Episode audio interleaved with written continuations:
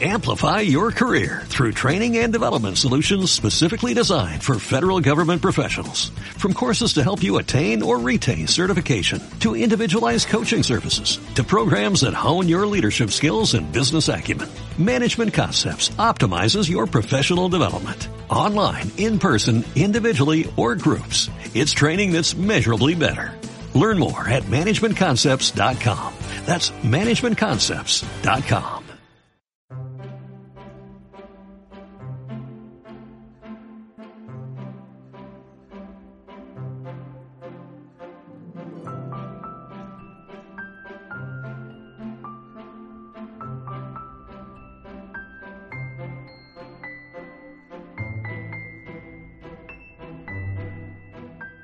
El cine es entretenimiento, es negocio, es reconocimiento, es fracaso, pero también es emoción, es creatividad y es grandeza. Una de mis pasiones es precisamente el cine, donde he encontrado algunos de los caminos a los que hacía referencia en la editorial del programa, y es por ello que hoy os propongo acercarnos al cine de una manera diferente. En próximos programas hablaremos de películas, de géneros, de actores y de actrices, de directores. Ese será nuestro hilo conductor, pero el de hoy es un poco más caprichoso.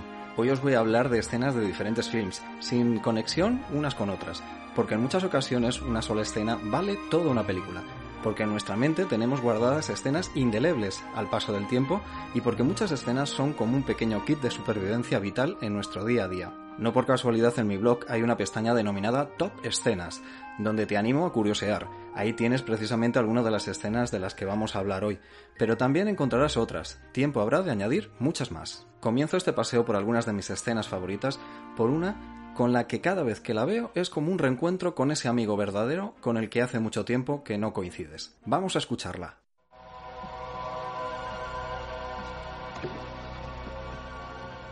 Es toda una experiencia vivir con miedo, ¿verdad? Eso es lo que significa ser esclavo.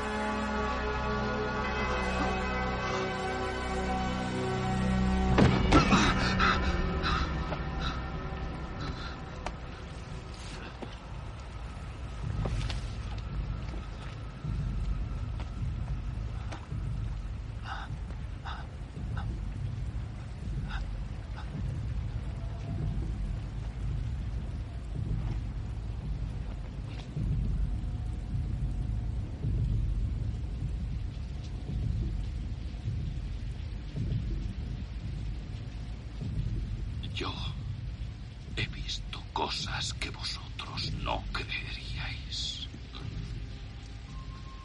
Atacar naves en llamas más allá de Orión. He visto rayos de brillar en la oscuridad cerca de la puerta de Tannhausen.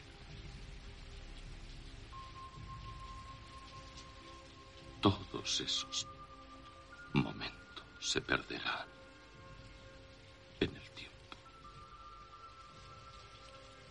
Como lágrimas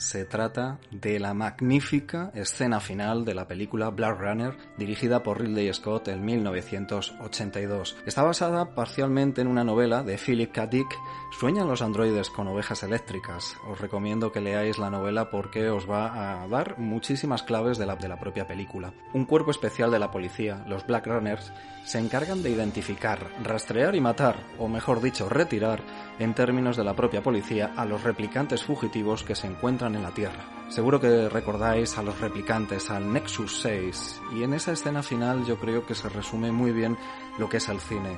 Ese fondo lluvioso que acompaña a toda la película, esa paloma que sale volando y que tiene muchísimas connotaciones, incluso espirituales, el alma, y precisamente donde de una manera fantástica Harrison Ford se convierte en ese gran actor que conocemos. Una película excelente y una escena maravillosa. Yo creo que es una de las mejores películas de ciencia ficción de la historia, sin duda. Incluso algunos críticos han llegado a decir que ha marcado un antes y un después en la interpretación onírica de los sueños en cuanto a la referencia del cine, ¿no? Como elemento clave de nuestra conciencia social. Y continuamos nuestro periplo fílmico con otra escena maravillosa. Esta en clave local, en clave hispana, y es que nos acercamos a una película que yo creo que refleja muy bien lo que es la historia más reciente de nuestro país, pero también la historia del propio cine, donde hay grandes artistas eh, desgraciadamente no reconocidos en muchas ocasiones y olvidados. Os estoy hablando de una película que habla y que se desarrolla así. ¡Guarde silencio! Vecinos de Villar del Río, como alcalde vuestro que soy, os debo una explicación. Y esta explicación que os debo, os la voy a pagar que yo como alcalde vuestro que soy os debo una explicación. Y esta explicación que os debo oiga, un momento jefe porque yo como yo no sé si os habréis enterado que el señor alcalde oiga señor alcalde cállese déjeme a mí déjeme a mí yo no sé si os habréis enterado todavía que el señor alcalde os debe una explicación, pero si no os habéis enterado, aquí estoy yo, para deciros que no solamente os debe eso, sino una gratitud emocionada por el respeto, entusiasmo, disciplina con que habéis acogido sus órdenes, demostrando con ello el heroísmo sin par de este noble pueblo que os vio nacer para honra y orgullo del mundo entero. oye, por favor, niño. ¿Yo? Sí, tú. Cámbiate el sombrero con el de al lado porque ese te está un poquito pequeño. así está mejor. Yo. Gracias. Yo, eh. como alcalde vuestro que soy, os debo una explicación. Y esa explicación os la voy a dar porque os la debo. Eh, porque la explicación es innecesaria. Porque vosotros sois inteligentes y despejados. Sobre todo, y esta es la razón fundamental, sois nobles y bravos. Muy bien. Y, ningún otro pueblo de alrededor puede arrebataros el triunfo que os merecéis por vuestro coraje, orgullo del universo. Ahí lo. Habréis reconocido esta escena mítica en el balcón del ayuntamiento de Villar del Río, protagonizada por Pepe Isber y Manolo Morán. Son dos de los grandes, de los gigantes de nuestra interpretación y junto a Lolita Sevilla protagonizaban Bienvenido Mr. Marshall, la mítica película, obra maestra, yo la califico así, de Luis García Berlanga realizada en 1953, una época muy importante para la historia de España, con esos acuerdos bilaterales con Estados Unidos y donde la ayuda internacional y el panorama internacional en el cual España quería incorporarse, esta película mm, se saltó eh, un poco todos los controles, toda la censura, pero Berlanga hace una crítica eh, feroz, una sátira también muy importante de lo que eran esas relaciones eh, políticas entre España y Estados Unidos, crítica por supuesto desde el costumbrismo a la España del momento, de la dictadura franquista, pero también una alusión muy importante a ese imperialismo yanqui. Hay una escena en la cual una bandera de Estados Unidos al final cae por una alcantarilla y esa escena no gustó absolutamente nada al gobierno norteamericano. Aún así, eh, Berlanga, mítico, y todas sus películas yo creo que tienen una lectura maravillosa. Seguro que recordáis El Verdugo, Plácido, La Escopeta Nacional o La Vaquilla, entre otras. Yo creo que, que son también fantásticas esas películas. Y una película a la cual yo le tengo también muchísimo cariño de Berlanga, aunque hablaremos de ella en otro momento. Los jueves, Milagro. No os la podéis perder. Y continuamos este repaso a escenas míticas con la escena. Yo la calificaría así. Más que una escena, es la realidad plasmada en cine. Escuchad. Lo siento, pero yo no quiero ser emperador. Ese no es mi oficio. No quiero gobernar ni conquistar a nadie, sino ayudar a todos si fuera posible, judíos y gentiles, blancos o negros. Tenemos que ayudarnos unos a otros. Los seres humanos somos así. Queremos hacer felices a los demás, no hacerlos desgraciados. No queremos odiar ni despreciar a nadie. En este mundo hay sitio para todos. La buena tierra es rica y puede alimentar a todos los seres. El camino de la vida puede ser libre y hermoso, pero lo hemos perdido. La codicia ha envenenado las almas. Ha levantado barreras de odio. Nos ha empujado hacia la miseria y las matanzas. Hemos progresado muy deprisa, pero nos hemos encarcelado nosotros. El maquinismo que crea abundancia nos deja en la necesidad. Nuestro conocimiento nos ha hecho cínicos, nuestra inteligencia duros y secos. Pensamos demasiado y sentimos muy poco. Más que máquinas, necesitamos humanidad. Más que inteligencia, tener bondad y dulzura. Sin estas cualidades, la vida será violenta. Se perderá todo. Los aviones y la radio nos hacen sentirnos más cercanos. La verdadera naturaleza de estos inventos exige bondad humana, exige la hermandad universal que nos una a todos nosotros. Ahora mismo mi voz llega a millones de seres en todo el mundo, a millones de hombres desesperados, mujeres y niños, víctimas de un sistema que hace torturar a los hombres y encarcelar a gentes inocentes. A los que puedan oírme les digo, no desesperéis. La desdicha que padecemos no es más que la pasajera codicia y la amargura de hombres que temen seguir el camino del progreso humano. El odio de los hombres pasará y caerán los dictadores y el poder que le quitaron al pueblo se le reintegrará al pueblo y así mientras el hombre exista la libertad no perecerá. Soldados, no os rindáis a esos hombres, que en realidad os desprecian, os esclavizan, reglamentan vuestras vidas y os dicen lo que tenéis que hacer, que pensar y que sentir. Os barren el cerebro, os ceban, os tratan como a ganado y como a carne de cañón. No os entreguéis a estos individuos inhumanos. Hombres máquinas, con cerebros y corazones de máquinas. Vosotros no sois máquinas, no sois ganado, sois hombres. Lleváis el amor de la humanidad en vuestros corazones, no el odio. Solo los que no aman odian, los que no aman y los inhumanos. Soldados, no luchéis por la esclavitud, sino por la libertad. En el capítulo 17 de San Lucas se lee, el reino de Dios está dentro del hombre, no de un hombre ni de un grupo de hombres, sino de todos los hombres, en vosotros. Vosotros el pueblo tenéis el poder. El poder de crear máquinas, el poder de crear felicidad. Vosotros el pueblo tenéis el poder de hacer esta vida libre y hermosa, de convertirla en una maravillosa aventura. En nombre de la democracia, utilicemos ese poder, actuando todos unidos. Luchemos por un mundo nuevo, digno y noble, que garantice a los hombres trabajo y dé a la juventud un futuro y a la vejez seguridad. Con la promesa de esas cosas, las fieras alcanzaron el poder, pero mintieron, no han cumplido sus promesas, ni nunca las cumplirán. Los dictadores son libres solo ellos, pero esclavizan al pueblo. Luchemos ahora para hacer nosotros realidad lo prometido. Todos a luchar para libertar al mundo, para derribar barreras nacionales, para eliminar la ambición, el odio y la intolerancia.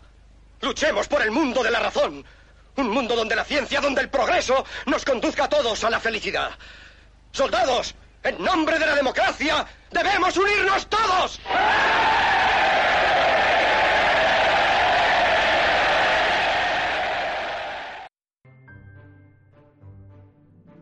Impresionante esas palabras del único Char Chaplin, Charlotte, el personaje más conocido de su época. Decían que solo el logo de la Coca-Cola era más conocido que Char Chaplin. Y en este discurso del gran dictador, esa película de 1940, dirigida, producida y protagonizada por Char Chaplin, creo que el cine adquiere la categoría de referente hasta nuestros días este discurso es totalmente vigente. Yo lo escucho de vez en cuando porque me pone los pies muy en el suelo de la situación que vivimos, de las situaciones del día a día y de las grandes situaciones políticas, económicas y sociales que tenemos muchas veces ante nosotros. Es una película que el propio Charles Chaplin planteó en 1940 como una crítica al nazismo emergente en esa época. Os recuerdo también que la Segunda Guerra Mundial acababa de empezar, aunque Estados Unidos todavía no se había incorporado, y el propio Charles Chaplin conoció que de haber conocido la situación de los campos de concentración nazis, Charles Chaplin planteó que nunca hubiese rodado esta película. La película que nos habla de un barbero judío y de un dictador alemán, ambos interpretados por Charles Chaplin. Siempre les pongo el sello de obra maestra a algunas películas. Este, este film de Charles Chaplin tiene el calificativo de obra maestra por siempre. Y continuamos este recorrido por algunas escenas, podrían ser cientos, miles, pero me ha parecido que para este programa de hoy estaría bien hacer una pequeña miscelánea y luego vosotros completéis con estas escenas que yo os estoy proponiendo y que no será la última vez que traigamos aquí eh, escenas, películas, porque yo creo que estamos pasando un buen rato. Como buen rato paso cada vez que veo una verdadera y de nuevo repito ese concepto, obra maestra. Escuchad.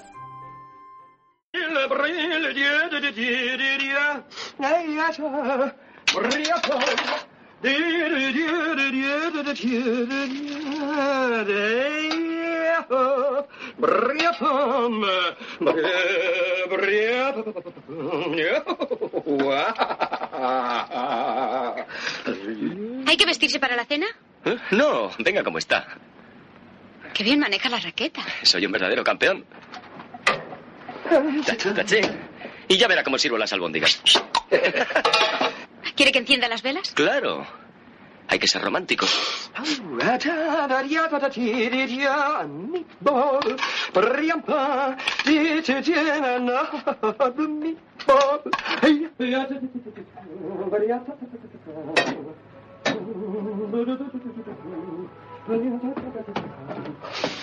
Ha comprado servilletas. Hay que hacer bien las cosas.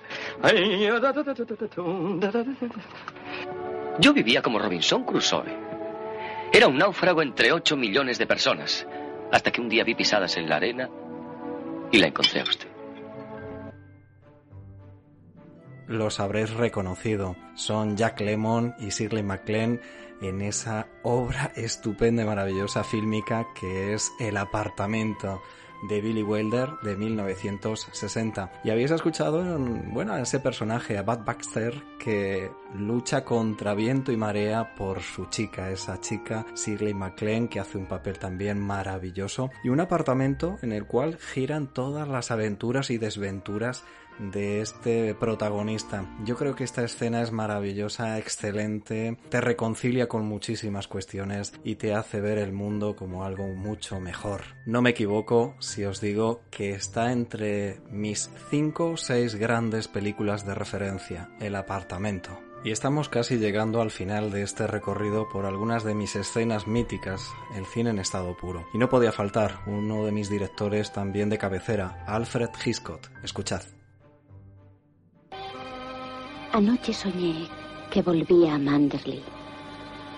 Me encontraba ante la verja, pero no podía entrar porque el camino estaba cerrado. Entonces, como todos los que sueñan, me sentí poseída de un poder sobrenatural y atravesé como un espíritu la barrera que se alzaba ante mí. El camino iba serpenteando, retorcido y tortuoso como siempre. Pero a medida que avanzaba, me di cuenta del cambio que se había operado. La naturaleza había vuelto a lo que fue suyo y poco a poco se había posesionado del camino con sus tenaces dedos. El pobre hilillo que había sido nuestro camino avanzaba.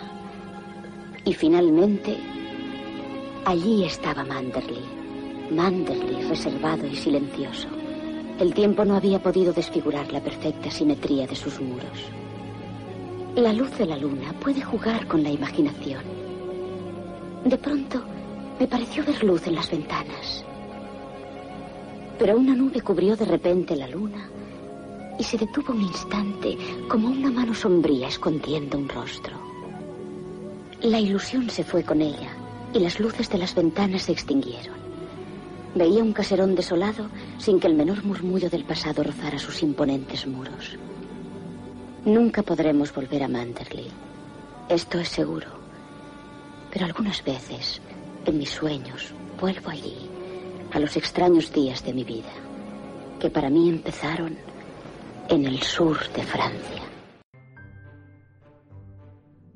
Se trata de la primera escena de una película rodada en 1940, Rebeca. Es una película deliciosa, tiene unos eh, paisajes, una fotografía envolvente, unos protagonistas maravillosos con Jean Fontaine, Laurence Oliver, Judith Anderson, que hace de malvada, una malvada que al final se convierte en la verdadera protagonista. Creo que es una película que en los primeros cuatro minutos ya te envuelve, te engancha, no puedes dejar de mirar en ese suspense que Alfred Hitchcock era el gran maestro de referencia. Es una película también que tiene varias escenas, toda la película en sí es una gran escena desarrollada. Yo también destacaría, bueno, de Alfred Hitchcock os puedo destacar todas sus películas, vamos a hablar mucho de Alfred Hitchcock aquí, pero hay dos que a las cuales tengo también en ese top y serían por supuesto La ventana indiscreta, maravillosa, y La soga, una película muy pero que muy interesante. Así, así estamos llegando casi al final de esta sección de escenas de cine. Y te propongo tres libros con los que conocer un poco más el mundo del cine, la esencia de lo que significa este arte para la configuración de la historia y de la sociedad del siglo XX y de lo que llevamos del siglo XXI. El primer libro es, eh, bueno, todo un descubrimiento para mí, llevo ya varios leídos de este autor y seguro que lo conocéis por su faceta como director, José Luis Garci, que escribe maravillosamente y en concreto os recomiendo su libro Latir de Cine.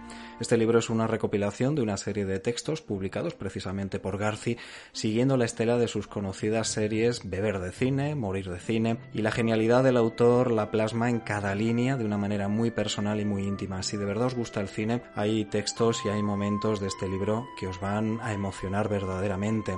Otro libro muy diferente pero que también tiene como hilo conductor al cine. Se titula Cine Club y su autor es David Gilmour y habla de un padre y de los problemas de un padre con su hijo y la educación de este. Y se plantea algo muy curioso.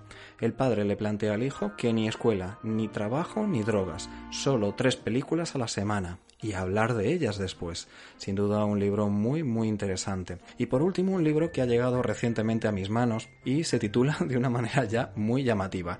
Stronghold no es un mueble de Ikea Historia del cine para leer en una tarde. Creo que vais a tardar más de una tarde en leer este libro de Javier Voltaña, editado por T&B eh, en el 2015, y es un libro para descubrir o redescubrir los orígenes del cine de una manera, ya os digo, muy amena. Está hecho tanto para gente que conoce muy bien el cine como los que empezamos dentro de este mundillo de una manera u otra. Ya os digo, el título, esa referencia a los muebles de IKEA me parece muy cinematográfico. Y por último te propongo pensar en algunas de esas escenas que para ti marcan un hito, son especiales en tu vida, han hecho un antes y un después.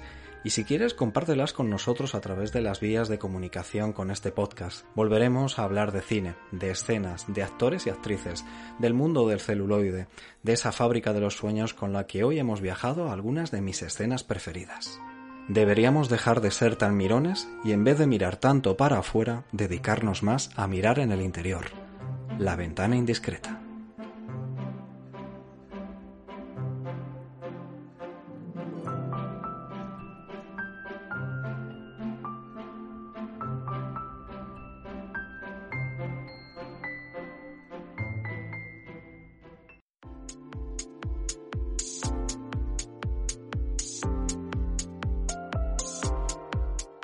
Seguimos nuestro viaje sonoro aquí, en Optio en Hispania.